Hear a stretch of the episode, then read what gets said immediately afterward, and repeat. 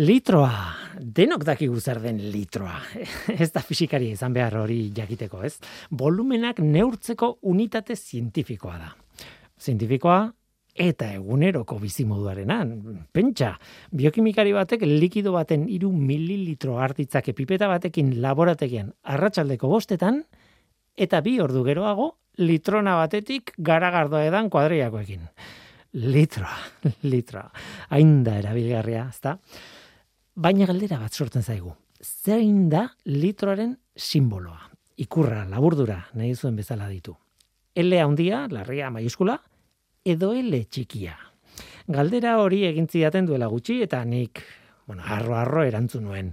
L txikia noski zein izango da litroaren ikurra. Eta nire alde esango dut, bueno, zuzena dela. L txikia bada litro unitatearen ikur ofiziala. Aspaliti gainera. Baina kontuz. L handia nola bait ere bada. Simboloa ikurra. Ea, ez da rokerian gatik, baina bai, ele txikia da berezko ikurra, ez, e, litroaren zat. Dena den arazo handiak ematen ditu ele txikiak. Arazoa da ele txikian nola idazten den. Marra vertikal bat da, badakizue, imprentako letra mota askotan, eta baita eskuz egiten dugun, ditugun ele askotan ere bai. Hala egiten du, prof, marra bat oso nazgarria da beste ikur batzuekin eh, bueno, antzekotasuna dagoelako, ez? Adibidez, bat zenbakiarekin edo i larria i maiuskularekin. Hemen ohitura bat badago, ez zenbakiekin eta da, bueno, batekoa, bat zenbakia alegia bi marra idaztea. Bat gora eta bat bera, ez? Tak tak idazten dugu. Baina herrialde anglosaxoetan adibidez marra vertikal bakarra erabiltzen dute bata idazteko. Guk euk ere batzuetan hori egiten dugu. Beraz, arriskua bet, begi biztakoa da, hortxe dago, ez? Zer jatzen du? Bat zenbakia edo L letra. Batzuetan ez da oso argi. Garai batean idazteko makinetan, batzueko goratuko duzue gainera, bat zenbakia idazteko teklarik ere etzegoen teklatuan. L txikia bera erabili behartzen ordea bat zenbakia idazteko. Edo izatekotan, i haundia, baina hori beste kontua da. Normalen L txikia erabiltzen zen. Eta hori hala egiten zen, baina kontestu batzuetan arriskutsua da. Ez da tontakeri bat. Medikuak kezkatu ziren garai batean batez ere. Pentsa, hogeita maika esaten duen tokian, hiru bat esaten duen tokia, hiru litro irakurtzen badu norbaitek, pentsa zen nolako desastre bat eragin dezakeen. Horregatik, zenbait herrialdetan litroaren ikurra L handia, L larria edo maiuskula ditu nahi duzuen bezala, hori erabiltzen da, L handia. Batzuetan adibidez, e, mililitro adirazteko M txikia eta L handia idazten dute, eta litro osorik adirazi behar dutenean, bil litro adibidez, ba, itza osorik idazten dute. L-I-T-R-O edo ingelesez L-I-T-R-E edo E-R edo dena delakoa. Hori zenbait herrialdetan ikusten da. Baina esan behar da, hemen ere, L larriaren erabilera ugaritzen ari dela. Hemengo unibertsitatean ere, L larria pixkanaka sartu da laborategietan. Naziarteko sistemaren litroaren ikurrak, bueno, jarraitzen du izaten L txikia nik esan nuena. Eta hala ere, praktikotasunak eskatzen badu, L handiari ere tokia egiten zaio behar denean zientziaren munduan. Ongietorri, norteko ferrokarrilera. Euskadi Erratian, norteko ferrokarrila.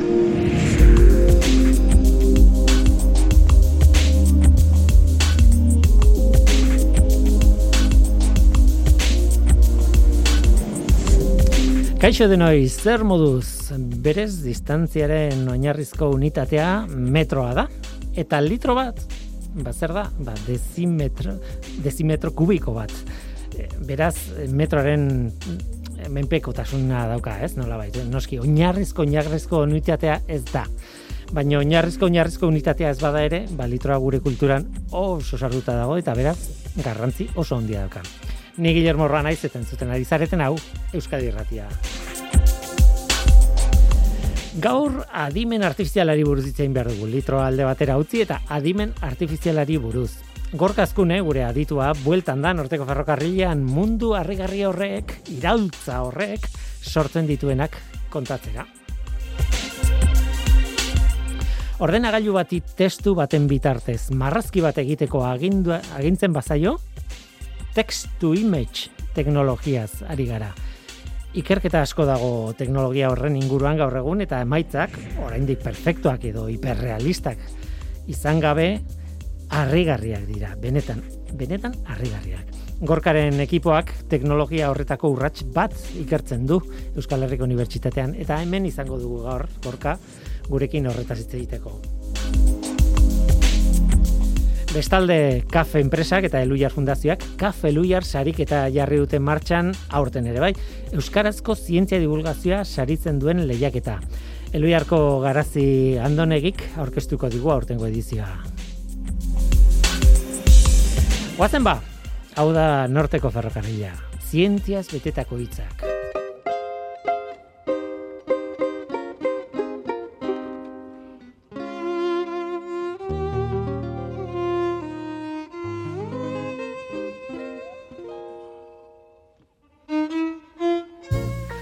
Roboten erreferente bat Isaac Asimov izan zen.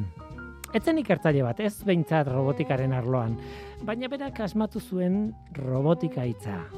Robot hitza lehenagoti dator, besti idazle baten lumatik gainera, Karel Kapekena.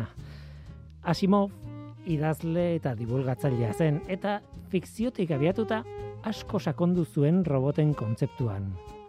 Behin, eztabaida batean norbaitek esan zion oso haserre, robot batek ezingo zuela inoiz sinfonia bat konposatu. Eta Simovek erantzun zion. Eta zuk, konposatu dezakezu bat? Orain, ni.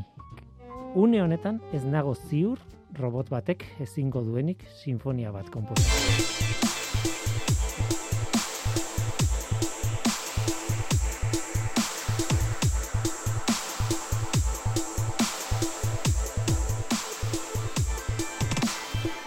2008a urte oparoa izan zen fantasiaren informatikaren esparruan. Bueno, nik horrela deitzen diot. Arrazoi simple batengatik. Badakit zein den prozedura, badakit zein den planteamendu zientifikoa, eta gutxi gora bera, gutxi gora bera, ulertzen dut nola iritsi gara gaur egungo egoerara informatikaren arloan. Baina berdin du. Kanpotik ikusita, informatikariak ordenagailuekin egiten ari direna orain, benetako fantasia da fantasiaren informatika. Haiek informatikariek adimen artifiziala ditzen diote eta barkatuko diote, baina fantasiaren informatika izen liriko xamarra baldin bada, adimen artifiziala ere antzeko zerbait. Kontua da oitu egin garela, ez izen horrekin.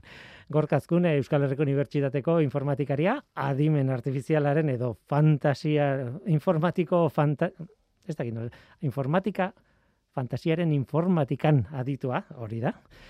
Eta norteko ferrokarrileko kolaboratzailea eta laguna, kaixo ongetorri. Haupa, Willy, aspaldiko. Bai, aspaldiko. Bueno, duela hilabete batzuk, adimen artifizialak antibiotiko bat aurkitzen laundu zuen, proteinen irude egitura iragartzeko metodo bat eman zigun, Euskarazko itzulpen automatikoan iraultza ekarri zuen, modu simplean, itzulpen automatikoa fidagarria egin zuen, nola bait. Eta horiek adibide gutxi batzu besterik ez dira, ez? E, beste adibide pila bat gainera aipatu daitezke irudien tratamenduaren munduan, astronomian, medikuntzan, arlo guztietan, ez? Baina ikerketa hondiak paso txikiak behar dituzte, ez? Nola baitez, paso txiki pila batez eginak egoten dira, ez? Gu kanpote ikusita, handia ikusten dugu dena, claro. bai, azkenen kate luze bada, ez? Eh, pieza txiki askokin osatzen kate bat, ez? Eta kanpoti begiratu datzuk esan da ezela, salto handi bat emateuna, a, benetan salto txiki asko osatzea bai. Ados daude fantasiaren informatikaren izenarekin. Bueno, ka... zuk barrotik ikusten zulako. Hori da, hori da. Eta, bueno, ikuste dugu baita ere askotan, kanpotik emateuna baino gutxio da. Osa, ez da hain, hain, hain, hain, hain besteako, ez? e, muga asko dauzke, Osa, bai, egizan, azken urtetan lortu dana asko da, eh? ez ez desagonik ez ez, asko da.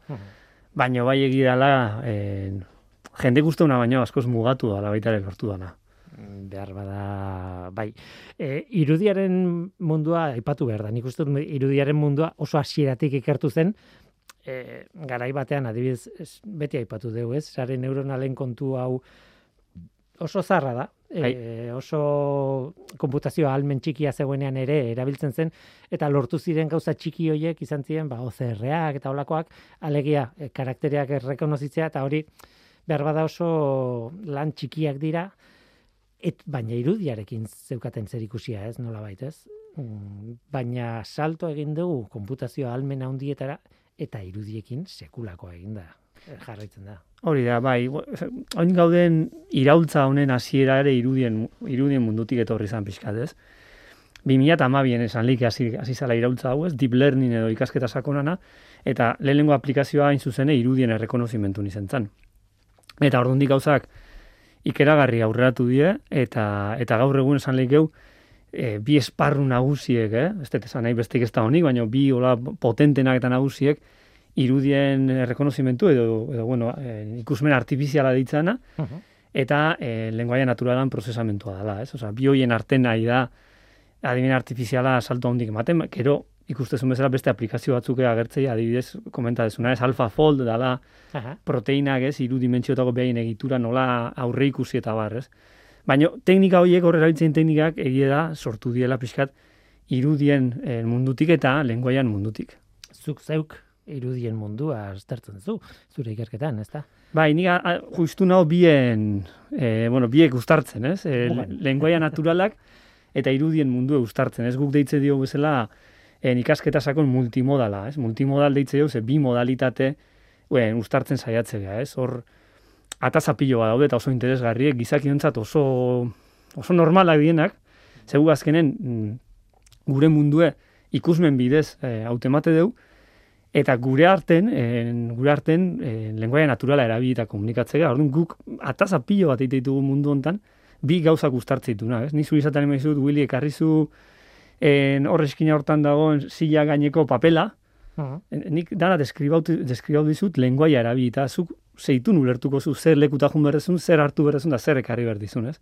Hor ikustezu adibide bat, ez? E, nola bi mundu horiek oso lotuta dauden, eta horret- zema gauzain lezken. Eta horretarako gainera, e, eskema buruan eskema bat sortu dut, ez? Esan diazu papera, esan diazu aulkia, esan diazu iskin hortan dagoen, eta, eta ja, irudikatu dut buruan. Hori da. Behar bada gero joango naiz, eta aulkia ez da nik pentsatzen una, papera ez dago nik pentsatzen moduan, iskina ere ez da, baina hala ere lagundu dit horretarako, ez? Esan eta Hori da, eta juntzanen, ba, zu esan dezuna, igual papera, zuk burun beste papel mota bazen euken, baina edozein papel mota ezautzeko gaizea. Mhm. Eta nik esan dizutenen papela da hola, aulki gainen, badakizu hor egongo gala. Mhm. Horren errekonozitu duzu, ez tezu arazo eduki hortan. Eta hori dana da hori izaten izuna, ez? Orduan elkarrekintza irudiek eta eta lenguaian arten, eta hor, hor da hain zuzenen lanite deun esparrua, ez? Ba, nik e, e, pentsatzen nuen egitea, sarrera bat, e, aurkezpen bat, e, gaurko gaiarena, eta zuk zeuk egin diazu. Azken batean gure gaurko gaia text to image deitzen da Mhm. ingelesez, ez? Testutik irudietara. Hori da. Salto hori nola egin, edo zertan ari zareten horrekin, eta eta egia esan sekulakoa da. Da, Ordenagailu bati esan de, dakioke aizu behar dut irudi bat, e, olakoa eta olakoa. Bai, azken baten da, ume txiki bati, edo bueno, pertsona bat izango zeniokena, ez? Esate diozu, aizu, marraztoizu pertsona bat frisbiekin jolasten ondartzan. Eta zu gaizea gaina zu konkretuki oso ondo marraztezu bili, eta, eta gaizea hori marrazteko. E, azkenen pertsona bakutzen modu ezberdinen marraztuko izu, baina danak marrazki bat ingo be, koherentea dana nik esan detenakin. Ez, orduan, testutik irudiek sortzeko gaitasune pertsonak badaukeu, ez? Deskripzio bat eman eta zu pun. Mhm. Eta deskripzio hori gutxune pilo dauzke. Ze testuek Mhm. informazio pilo bat ez du ematen, ez? Guk badakigu, ez? Mundu asko ikusi deulako. Baina hor da, pixkat, ez? Arazo horren, en, arazo horren, ez dakit nola esan, ez? Erretotako bat, ez? En, jakin berdala, hitz gutxi horiekin deskribatzena, gero modu koherente baten marrazten. Eta hori, hor, bueno, ikerkuntza desente egiten nahi da, eta guke justu hor, ba, lan batzuk egin ditugu, horren inguruen. Hori da. Gainera, urrengo galdera da, nola, nola, nola lortzen duen e, ordenagailu batek horrelako bueno, ez dakit marrastea baizik eta marrasteko prozesu hori ikastea, ez? E, hori da kontua eta hor hemen bain baino gehiagotan aipatu dugun e, estrategia xelebre hori gan izeneko sare neuronalak erabiltzen e, inglesezko izen marabilloso bat ere badauka, ez? Adversarial training, eh, etxaiaren kontrako entrenamendua nola baitez, edo... Bai, bai, egia da, hasiera baten ga- gan hauekin hasi ziela, e, gan hauek, bueno, nik uste behin edo behin azaldu ditugula, ez? Ideia da pixka bat e, bi sare elkarren aurka jartzea entrenatzen, bat da sortzailea eta bestea da diskriminatzailea, ez? Diskriminatzaileek esan behar du, behai etorri zaion irudia, ez dakin nundik etorri dan, etorri leike edo sortzailetik edo irudi real bat emate jo datu base batetik. Mhm. Orduan diskriminatzaileek esan behar du, irudi edan erreala, hau da, datu basetik datorren, ahala dan sortzaile egindako irudi, gezurrezko irudi bat. Eta sortzaileen lana, beste alde, da irudiek sortzea. Orduan biek elkarren arten entrenatzaile, ba, sortzaileek aldan irudi honenak sortzeitu diskriminatzailea eh, engainatzeko, Mhm. eta diskriminatzaile aldan finena entrenatzea sortzailea harrapatzeko. Ez? Bizkat askotan esatea, polizie eta diru faltsifikatzaileen eh, adibidea ematea, ez? Eta hor nola entrenatzaile, ez? Horiek izan zian, esango genuke lehengo mm, gauzak egiteko lehengo modua, ez?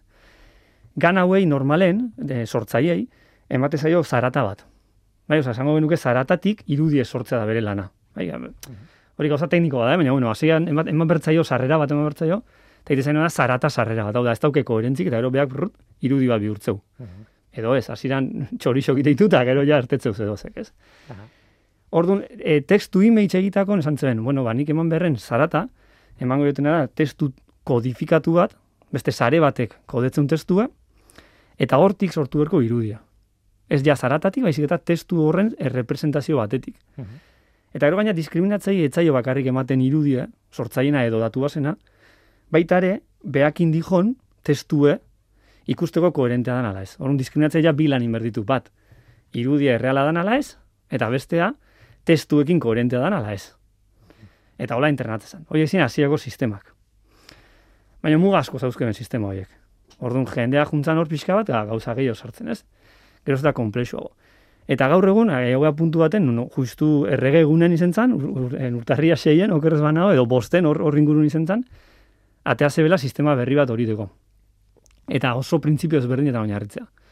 Habe, oinarritzea, sare berri batzutan, bueno, berriek, ja, bauzke urte gutxi batzu, baina bai, beste sarekin konparauta nahiko berria da, transformerrak izena bena.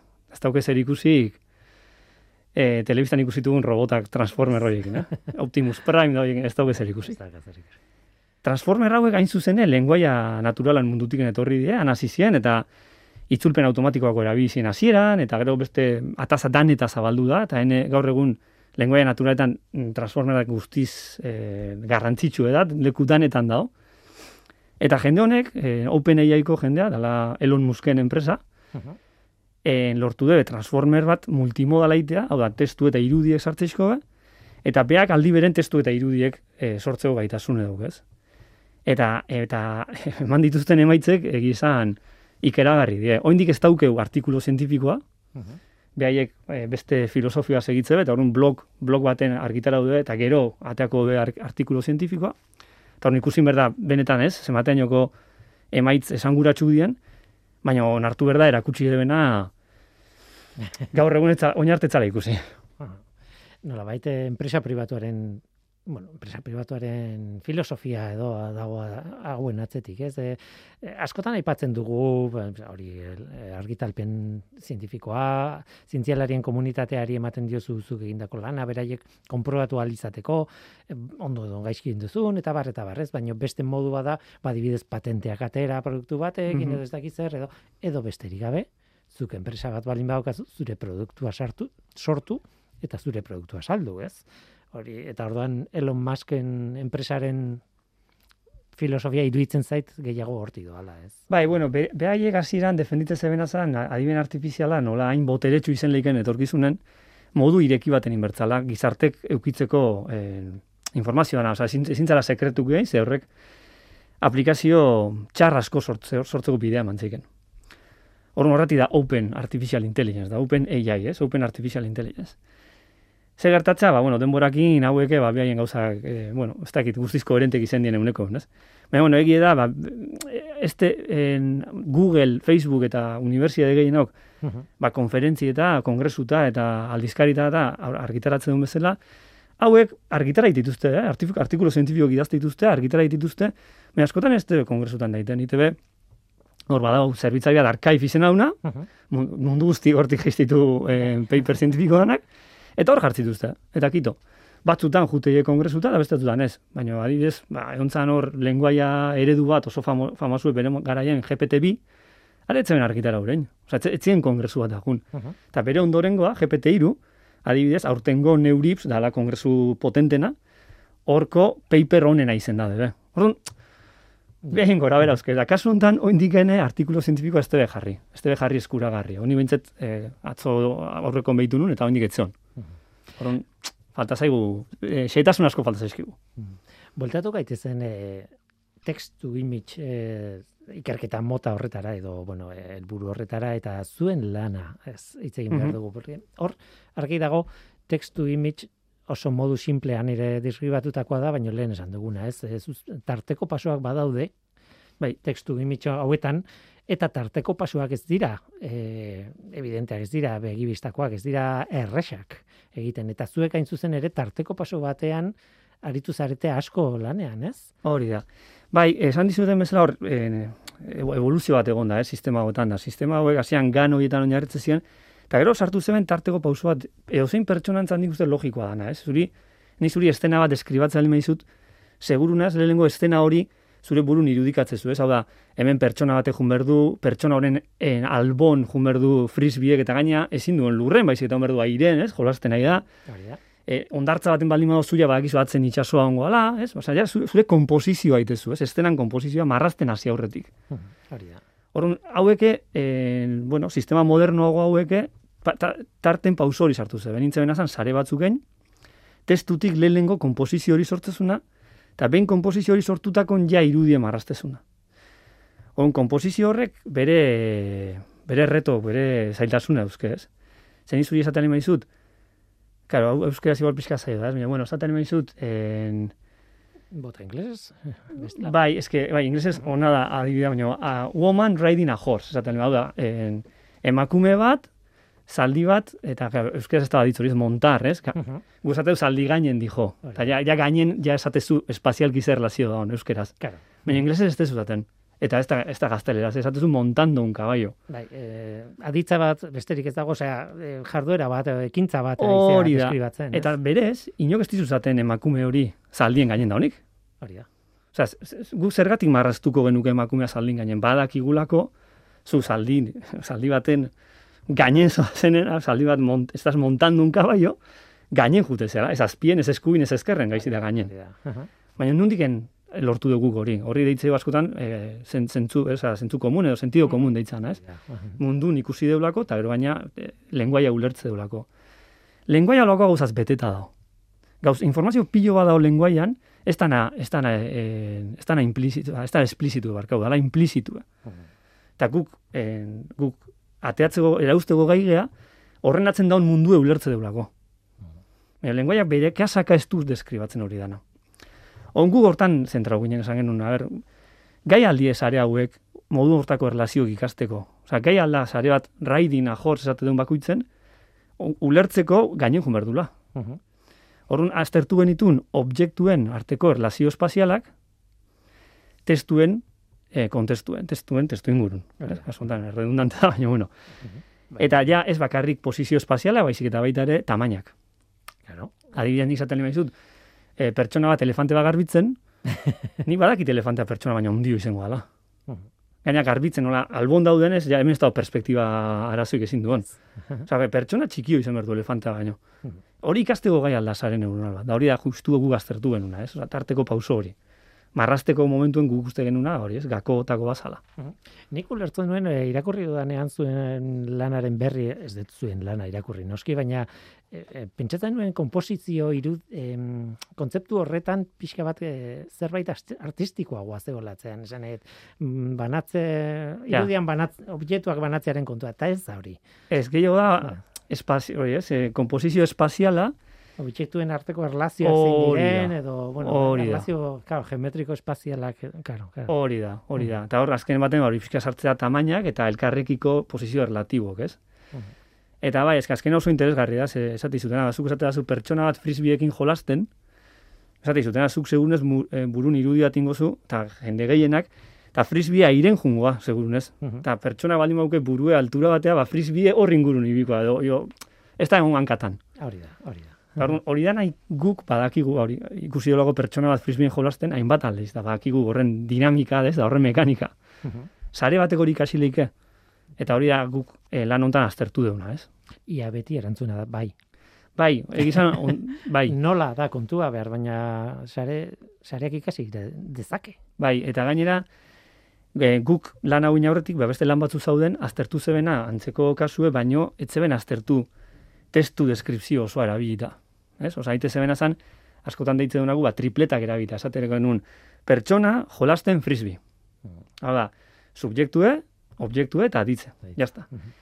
Eta hortiken aztertu zen pixkat arazo hau. Eta gu kontura ginen gaur egun normalen data, datu base gota jute zanen, ez dauzkezu normalen tripleta horiek. Daukezuna da, testuzko deskripzio bat. Mhm. Eta gu kontura ginen, testuko, testuzko deskripzio hortan askoz informazioa berazgarrio daola ulertzeko benetan zein dan komposizioa.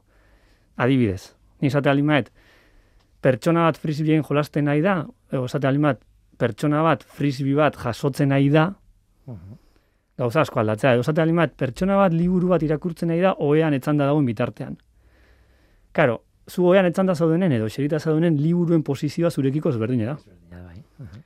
Eta holako adibide piloa daude. Eta kontura ginen, sare hauek gai diela, tripleta horiek erabili berren, testu osoa erabili ezkeo, gai diela erlazio mota hauek atatzen. Hau da, benetan, deskripziotik, ulertze bela, bueno, ulertze bela esateko modua da, eh? Hau asko da, baina, behintzat, di, diskriminatze bela ez, en, kasu ezberdin horietan. Mhm. Eta holako adibide bila genitun. Eta ikusi genuen baiet, ez? Ba, esaten zutena, pertsona bat frisbien, jartzen zuen okerez banao, pertsona frisbia, frisbia jasotzeko salto egiten. Eta un frisbie bere goien asaltzen beti. Osa, sarek esan zizun hemen dago frisbia. Eta arrazoi zauken, hortzan. Gutxi gora, bera, hortzan, alturan. Eta esaten animazen, pertsona frisbia jasotzen lurretik, frisbie pertsonan azpin asaltzen, hankan Mhm. paren. Eta on konturatzen zen, ba, bai, egizan, testuzko deskripzioak benetan alda biteu, ez, komposizio espaziala, eta eta ulertzeko gai da. Bai, bai, lehen aipatu duzu lenguaia naturala, eta azken batean na- lenguaia naturala zuk eta biok hitz egiten duguna da. Hori da. Ez da, ordenagailu batek ustez, o, printzipioz hitz egiten duena edo erabiltzen duena, baina, claro, lenguaia naturalak horrelako informazio puska txiki pila baditu, eh, eta, bueno, esango nuke idazle on batek egiten duena da, baliatu hain zuzen ere, esaldi bakarrean ze informazioa sartzen duen, ez? Eh, esaten dugunean, bezakit, orain ez zait burra etortzen eta eta ez naiz jarriko eh, idazle baten tokian, baina esan nahi dut batzuetan liburu baten, novela baten lehenengo esaldia irakurtzen zu eta ja sartu zaitu munduan, horrelako detaile txikiek daukatelako informazioa, ez? Kasu honetan, modu simplifikatu batean, baina gauza bera da, ez? E, azken batean, jasoa ditza da, pues, eh, gehienetan frisbiaren kasuan lurretik, ez dakiz zer, edo, Hori da. edo hoian, e, orduan, aztertu behar duzuna, lenguaia naturalaren, zea, trikimailu horri- horiek dira, ez? Bai, orduan, eta guk deitzen diona grounding, ez? Hau da, lenguaia natural, oza, lenguaia hori ez da existitzen isolauta. mm, Lenguaia hori existitzea mundu baten. Eta hori da gure mundua. Eta mundu horren espresio mm, potentenetako bat da espresio visuala, ez? Ikusmenekin lortze duna. Beste era batzu daude mundu automateko eta garrantzitsu dira, eh? Ukimena. Mhm, Ukimena oso garrantzitsu da, usaimena beste era bada, claro. mundu hori automateko, ez? Guk bakarrik ikusmena eta lenguaia naturalak e, uztartzitugu, baina, bueno, beste azterketa askoren lehizke, ez? Esaten izuna, orduan, azkenen, zuk badakizu, nik izu izaten emaizut, auto bat, beste, beste zer gehiago esan gabezu, bakizu lau gurpil dauzkela auto horrek. Ez dizut, inok ez dizut eskriba, behar, auto baten lau gurpil ditu. Ni zuri auto bat eragusten emaizut, da esaten dizut, hau da auto bat, mhm. zu ja, hori dana, pum, informazio dena burun daukezu. Uztartzeko gaizalako esan deuna, ez, lenguaia, eta mundu visual hori, hau da, lenguaia bizidan mundu hori, nola baita, ez, hori grounding deitze zaio, ez. Hitz horiek, espresio horiek zertan eh, aterrizatzeia, Mm. nun lur hartze be, ez, da hori da mundue, gure mundue. Mhm. Eta hori da, ez, kontzeptu hori da, azkenen eh, interesgarri eta guk, guk gisa talden, ba, lantzea, lantzea nahi deuna, ez. E, elkarrizketa hau prestatu dugunean, hau prestatzen nahi nintzenean, e, zure mail bat papaten ping, jaso dut, eta beste adibide bat ez da zuena, baizik eta be- beste adibide kanpotik etorritakoa. E, kuriosoa zen, beste, ez dakit, beste pasu bat gehiago, edo on daiteke kontu honetan, egon daitezke nahi aina, ez? Baina e, ikertzaile batzuek egin dute, mm, erabili dute DAL-I izeneko sistema bat, eta oso polita zen, ez? Salvador Dali Hori da. gehi e, Pixarren e, Wall-E. Wall-E pelikula ospetsua nahaztu dute eta izen xelebera sortu dute, baina hauek eski, sekulako emaitzak lortu dituzte, dituzte. Ja ez da testu bat, e, ba ez dakit, e, e, woman riding a horse, ez. Da, bueno, e, adibide pila bat zeuden, baina adibidez animali antropomortizatuak, ez dakit nola esaten den, antropomorfoak e, sortzea, e, edo asko gustatu zaitez, aguakate baten irudia eman eta egidazu e, aulki bat honen antza edo honena hau gogoratzen duena, ez? Bai. Eta ordan ikustezu elki bat, benetan, Aguakate. aguakate baten Bai, bai, bai. gutxi gora bera, ez? Bai, oso txukune. oso, oso benetan. Edo e, kaleko, kale bateko, denda baten argazkia eman, eta jarri jozu kartel bat, ez dakit zenbat estilotan, eta hola, ez, e, bueno, de, dendaren Bai. izena balitz bezala, ez. Edo hau a, izugarria iruditu zaitez, katu baten argazki batetik arkatzezko bozetoa edo zirriborroa sortzen duen e, bueno, e, sistema edo, ez? Bai. Wow, Bai, bai, bai. ez dakit. Hau da, leheno komentatze genuen OpenAI-ko ze hau, ez? E, justu errege egunen, nik errege egunen ikusi nun uste egun bat lehenu hortentzula, baina bai, hortxe. Eta bai, zu esan dezuna da, wow, da, esan, gen- esan detena, ez, artikulo zientifikon zai gaude, xetasun dana ondo ikusteko, baina egi esan oso, oso potentea izeteko itxura duke, ez? Hemen, aztert, adibidez, ez, eske gertatzen da hemen da, sistema hau, e, guk deitzena entuen da, hau da, esan nahi en, oinarte deskribatzen nahi nintzen nola lehengo komposizio espaziala egiten duzu eta gero marrazki, ez? Hori ez da entuen da bi pausotan egiten nahi ez? Osea, sistema honek ditu dana pauso baten. Zuk emati duzu testu eta irudia, eta beak baitarek e, gai da sortzeko testu eta irudia. Deitz, hau transformer bada, leheno komentatu, arkitektura miragarri hau, zeneko miragarri da. Fantasiazkoa. Bai, hori da. E, orun gertatzena da, e, guk adibidez, olako bat eukiko bagenu, ba, aztertu lehik euea beak bere e, tarteko geruza horietan eta dauzken mekanismo horietan, ea ikaste alditun, behin komposizio espaziala hauek, ez? Baina hortako sistema euki beharko genuke eta hondik ez tebe argitara, da, ez dakigu ez. Baina nolabait hori egin behar du. Bueno, ikusiteun adibidetan, behaiek asantzen zin, ez? Adibide batzu testeatzen zen, esaten zen, e, karratu gorria, karratu urdinaren gainean, alboan horia dauka eta horiek daude beltzaren gainean. Eta komposizio hori egitezun. Mhm. Eh, Sare egitezun komposizio, gaina hori, ez? Gaina oso txukun marraztu, esan berra da. Orduan, jo, oso interesgarri zengo litzake guretzat oin sistema hori eukitzea aztertzeko, ja, benetan hori hori nola iteun, ez? Eta nola, nola ikusi leken bere barrun, ez? Azken sare hauek askotan zate du, ez? Beltza diela, baina egia da baduzkola sistemak ikusteko, ez? Eta jo, ba, esan dezuna, osea, ikustezu eta wow, hori da, lehenengo gauza, hortz zaizuna burura. Eta... Eta- Iruditzen zitzaidan, gainera, bueno, ez pixka bat irakurrita, adibidez, ematen zuten datu behar bada jartzen zuten impresio ona emateko, eta benetan lortu dute impresio ona nere ganez, Bai, bai, bai. nolabait eh, konputazio almen izugarria dutela, ze aipatzen dituzte amabi mila milioi parametro erabiltzen ari diala. Horrek esan nahi du, sare izugarri handia dela, ez? Bai. E, e, bueno, hortan dago ere bai, ez? E, pixka bate honen Bai, trukoa honen ezagarria, ez? OpenAI hain zuzene, hortan nahi da bestekiko pixkat ezberdintzen, ez? Eskala, handia, oso ikeragarrizko eskalan lan itebe. GPT-3, leheno komenta dugu, GPT-3 da, en, hizkuntza eredu deitzana, hau da, testu esortzeko gai da, eta eta oindala gutxi argitara zeben sare hori eta horrekin emaitzek, eta danoke harrituta geldi guinen, ez? Ba, kasu honetan, egin debena da, GPT-3 hori da, gutxi gora bera oinarrien ar- arkitektura sarea berdine da, bakarrik jaztioela bakarriken testu eman, eta beak testu sortu. Baiz, da, testu eta irudiek ematezko, eta beak testu eta irudiek sortzu baita ere. Horretik deitzea transformer multimodala, ez? Bi modalitate uztartzeko gai dalako. Baina teknikoki, behai blog, blogena saldu duenan arabera, GPT-3 bat da. Bakarrik entrenau berren testukin bakarrik, entrenau dutela irudi eta testukin. Eta zu esan dituzun gaitasun hori edanak erakuste ditu, ez? Eta egizan ikeragarri da, oza, zuk erabaki lehikezu testutik irudia sortzea utzen, edo erabaki lehikezu testu bat, eta irudien, irudi bat eman da, beste mota batekotako irudia, edo irudien parte txiki bat eman da beste dana osatzea, oza, emate izun gaitasun, eh? azkenen, zango genuke daukazula, sistema bat, nunzuk behakin komunikalekezun, irudik eta testuek em- en, erabilita. Eta beha zurekin komunikatzea baita ere irudik eta testuek eman da. Osea, pertsonan oso antzekoa, ja. Ja, Komunikazio bai. mailan esan nahi dut, eh? Hori da, eta gainera, bueno, ez ditugu aipatu, baina irudimentzioko eh, eszenatokiak edo sortzen ditu, eta orduan ez duen tokitik ikusi eh, irudia, edo, edo gauza baten barne egitura ere aipatzen zuen, ez? ez, ez bestakite. Bai, Harrigarria da, horrek eramaten gaitu, bueno, ez dakit eh, hau dena harrigarria da, baina harrigarriagoa izango da, ba, erabate realista egin dezakeen momentuan, ez? Erabate realista sortu dezakenean, ol, edo zeinek deskribatutako estena bat, orduan nun gelditu zaizkigu bideoak eta errealitatearen Bai. lekuko izateko, ez? Eh, Claro. hori da hain zuzen interesgarria, ez? Osea, oin, on, oso guztua ikusiko nuken zein dien sistema honen mugak. Ze behaiek erakutsi dituzten gauzak harrigarri die, baina bai egia dela orokorren nahiko estena simpleek erakusti dituzte, Mhm. bai? On guk mundu errealen askoz, ez, askoz estena komplexu guk eh, dauzkegu, ez? Guk gure lanen adidez aztertze genitunak, en, jo, igual tokazeiken estena bat nuntzen eusken eun objektu. Etzien asko, eh? baina bazen irudi batzuk nun eun objektura arte eukizen eizken estena berdinen, ez? Irudi berdinen eun objektu.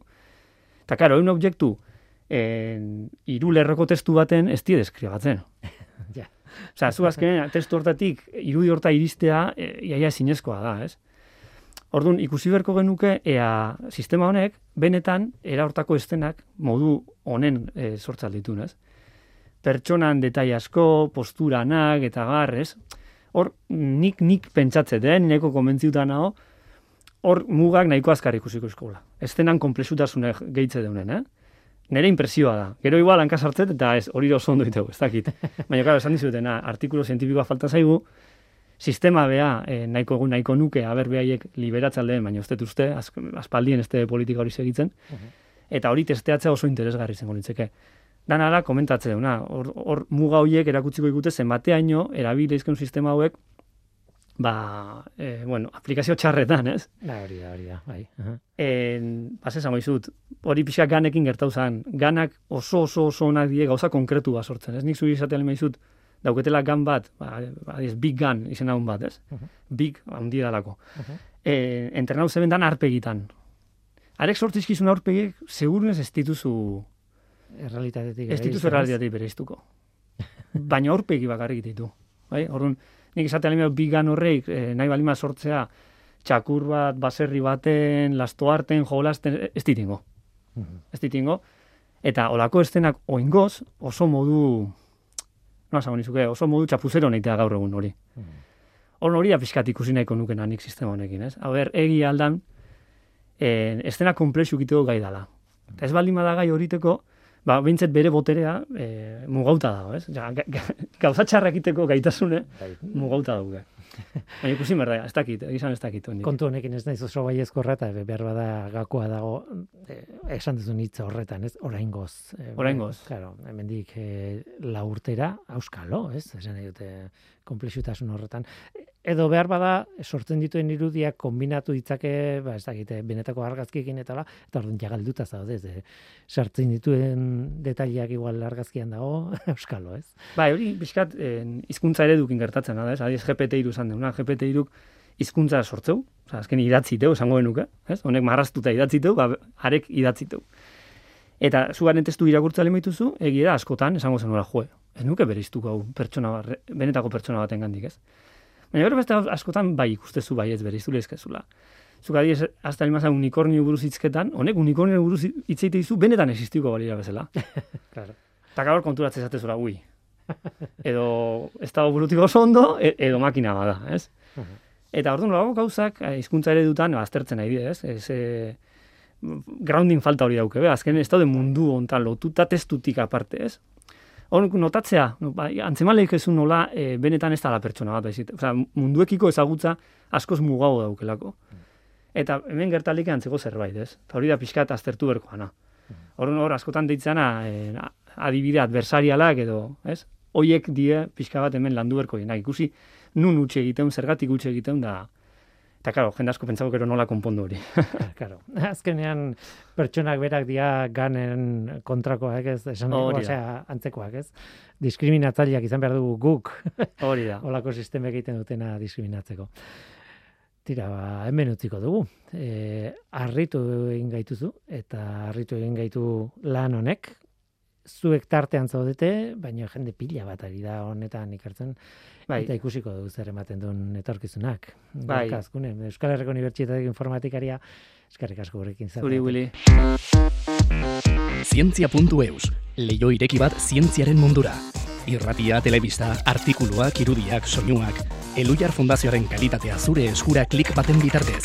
Zientzia.eus, zure lotura zientziarekin hartu luma eta papera eta bueno, hartu ordenagailua nahi baduzu noski. Hartu luma eta papera edo ordenagailua eta zientziaz idatzi. Kafe Luier sariketa martxan dago.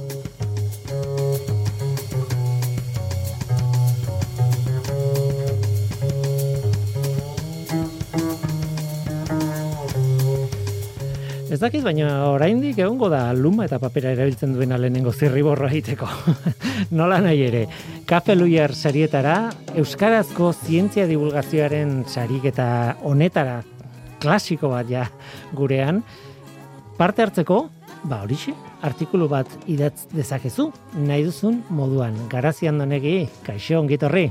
Kaixo, arratsaldeon. Arratsaldeon, eluia artik zatoz, e, eta eluiar da historiaren erdia, nola bait. eluiarrek antolatzen du kaf enpresarekin batera urtero, urtero, urtero eta klasiko bada. Ba, jalaxe da, hogeita zazpigarren urtea tokatzen da aurten, bai, duela bi urte ospatu genitun hogeita bost urteak, sariketarenak eta bai zuk esan bezala ba urtero garai honetan e, irekitzen dugu lanak mhm. aurkezteko epea. Bai, nik uste dut garai batean beste fetxa batzuetan egiten zela eta gero mugitu zen e, eta bueno, gaur egun oso tipikoa da hori urtarri aldera edo eta esango nuke da berriaren ia bukera arte dagoela epea irekita, eta bon, maiatzean ez bada kainan hor nun izaten dira e, sari banaketa eta eta horrelakoak, ez? Bai, bueno, urtero zabaltzen dugu deialdia urri aldera, eta aurten dago otxailak amabir arteko epea lanak aurkezteko. E, data hori ba, gora bera pixka batekin ibiltzen da urtero, eta gero zuk esan bezala sari banaketa ekitaldia egiten dugu ba, piril bukaera, maiatz hasieran inguru horretan. horretan. Bai. Ala ere, eta hemen betiko esan behar da, ala ere urte honen gaiztakeriak edo eragin digu, eta noski, e, adibidez, e, kafe sarien irabazleak bai iragarri ziren udaberrian, e, 2008an, baina sari banaketarik etzen egon, eta gerora egintzen horrelako bueno, espakizun bat edo, ez? Bai, iaz adibidez hori da, ba, COVID-aren pandemiak eraginda, sari banaketa guk normalean tabakalerako kultur, e, kutsa kultur aretoan egiten dugu, eta momentu horretan ezinezkoa izan zen e, gauzatzea, batetik gonbidatu asko etortzen direlako, Publikoa da, bai, bai, momentu horretan usten dut gaina konfinatuta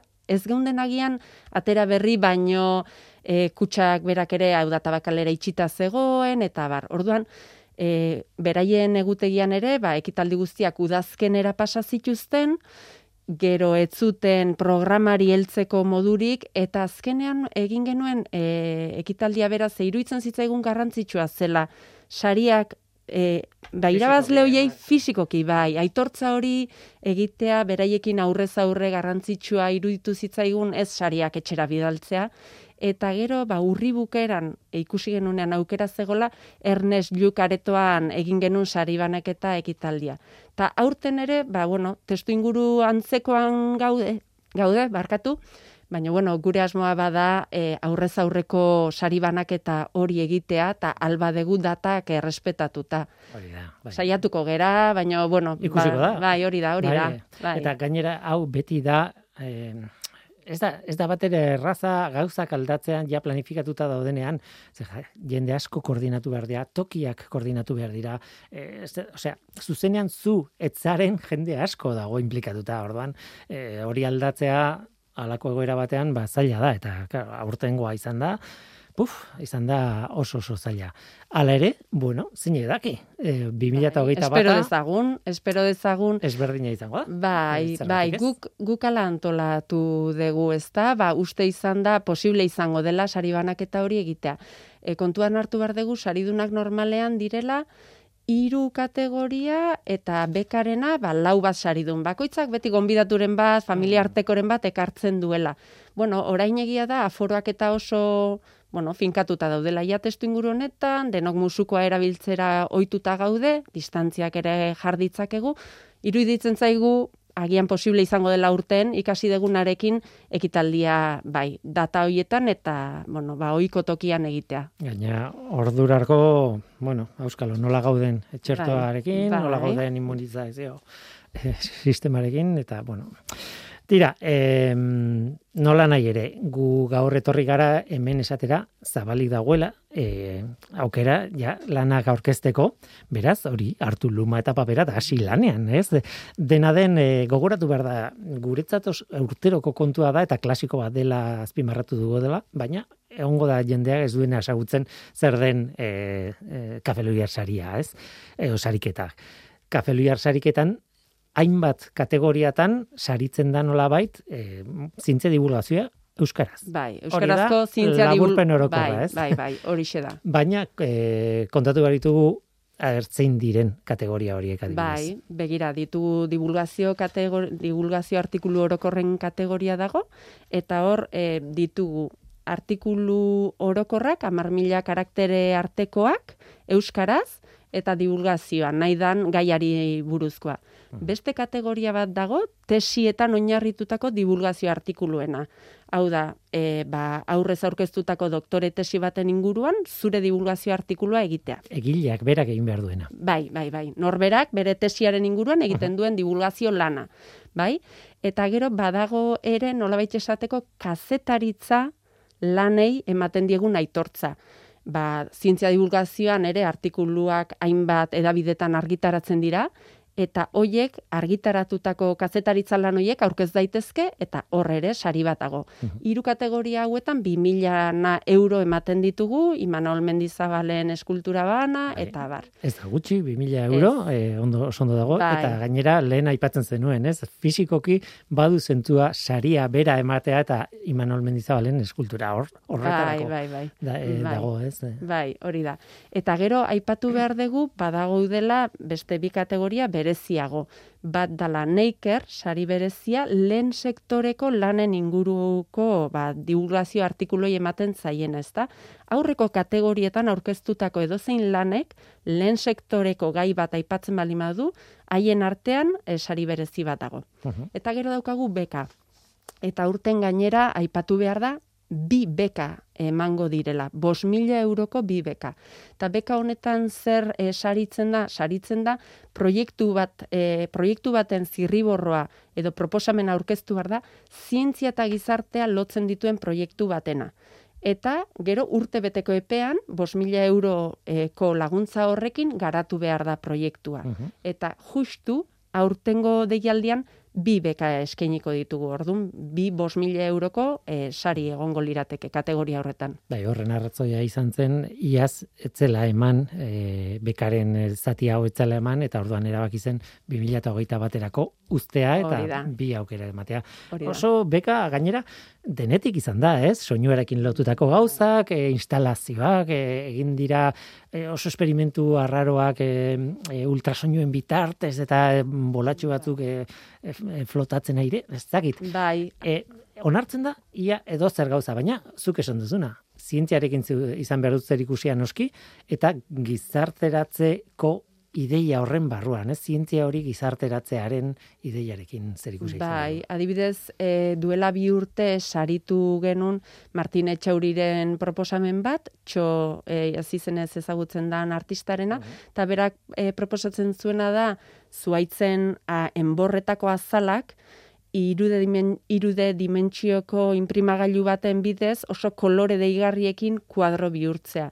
Eta horrela nolabait esateko naturak ematen digun hori e, plastikotzean ba, galdera batzuk gure buruari eginaraztea, ezta? Eta hor nolabait lortu nahizun ba, gizartearengan e, ba, hausnarketa bat sortzea ea mundua ba, plastikoz e, ari otegean gehiegi, e, bueno, ez dakit nola esak, zikintzen edo natura ere, baino aldi berean plastiko bihurtuta enborroiek galtzorian dauden hainbat espezie, ba, hor jasota gelditu ote daitezkeen, ez da, bueno, ba, bueno, hori da. Erregistro plastiko bat. Bat bezala, hori da. Orduan pixka bat, e, e, sariketa honek, beka honek bilatzen duena da, hori da, ba, gizartea eta zientzia elkarra harremanetan jartzea, gizarteari hausnarketarako bideak ematea edo erraminta berriak ematea, bai. Ba, animatuko dugu jendeak parte hartzera, e, bakoitzek ikusi behar duzte kategorian e, parte hartu nahi du, printzipioz ez, e, noski tesia egin ez duenak ezin du tesiaren zatian orkestu, baino bai, e, divulgazio orokorraren zatian. Ez duzu zintzialaria izan behar horretarako, ez duzu, barkatu, ez duzu ez dakit ikertzaile bat edo ez ez edo zeinek hartu ezake parte. Bai, alaxe da. Gero, ba, lehenengo sektorea noski aipatzen dugunean ikarsariaren barruan e, aipatzen ditugu, ba, nekazaritza, arrantza, e, likagaien e, sorrer, ez dakit. Bai lehenengo sektorea, ez? Hori da, guri. Horrekin lotutako ikertza, ikerketa asko dago gainera. Bai, bai, egia san Euskal Herrian lehen sektorea ere potentea da, eta lan horiek ikusarazteko sortu zen ere negersari berezi hau, eta bai, deia egiten diegu, hori da, zuk esan bezala, ez tezu zertan ikertzaile izan beharrik, baizik eta e, gai horren inguruko divulgazio artikulu bat aurkeztea litzateke kontua, e, kafe luiar, abildua, e, luiar.eus e, elbidera bidali behar da. Bueno, e, informazio guztia dago webgune batean eta bertan formulario baten bidez aurkeztu behar dira lanak.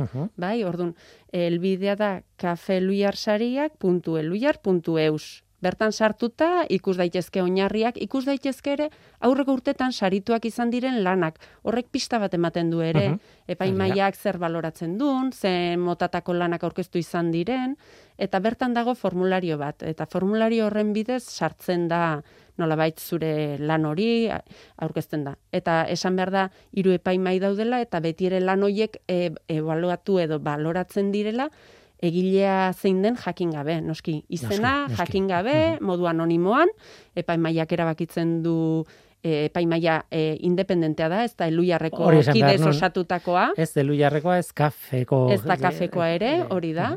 Orduan, e, hiru epaimai daude, batek ebaluatzen ditu e, divulgazio artikulu orokorrak, beste epaimai batek ebaluatzen du neikersari berezi, eta beste batek beka bai, eta hor esan bezala e, zein diren epaimaikideak ere jasota dago, oinarrietan ikus daiteke, eta beraiek e, erabakitzen duten hori, ba, hori da saritzen dena, eta bai, ba, eta animatu. Eta irudimena da muga, esaten den bezala, ez?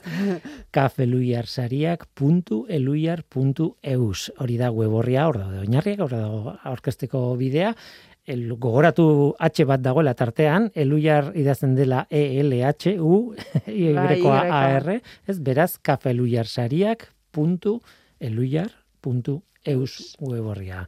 Eta lehen esan duzu, baino bada ez bada, eh, errepikatu, noizarteko epea daukagu e, parte hartzeko? Otsailak amabi, otsailak amabi azken eguna. Otsailak amabian, itxi ingo da parte hartzeko aukera hori. Garazian donegi placer bat zurekin egotea hemen. Mi esker zuei.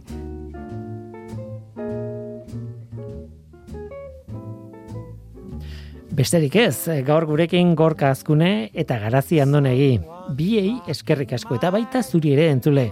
Badakizu, gu hemen gaude. Norteko, abildua, eitb.eus. Gaur teknikaria Mikel Olazabal izan da eta Mikelren aurrean ni Guillermo Roa. Eluiar zintzia taldearen izenean. Datorren astean gehiago, ordura arte ondo izan. Agur. rocking my dream boat Disturbing a beautiful dream It's a mystery to me This mutiny at sea Who can it be? A friendly breeze gave us a start to a paradise all our own. All at once a storm blew us apart and left me drifting alone. Someone's rocking my dreamboat. I'm captain without any crew. But with love as my guide, I'll follow the tide. I'll keep sailing till I find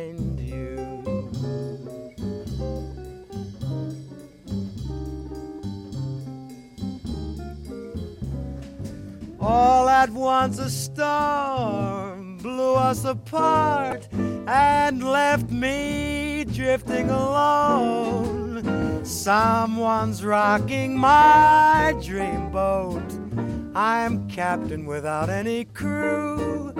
But with love as my guide, I'll follow the tide. I'll keep sailing. Keep on sailing. I'll keep sailing till I find you.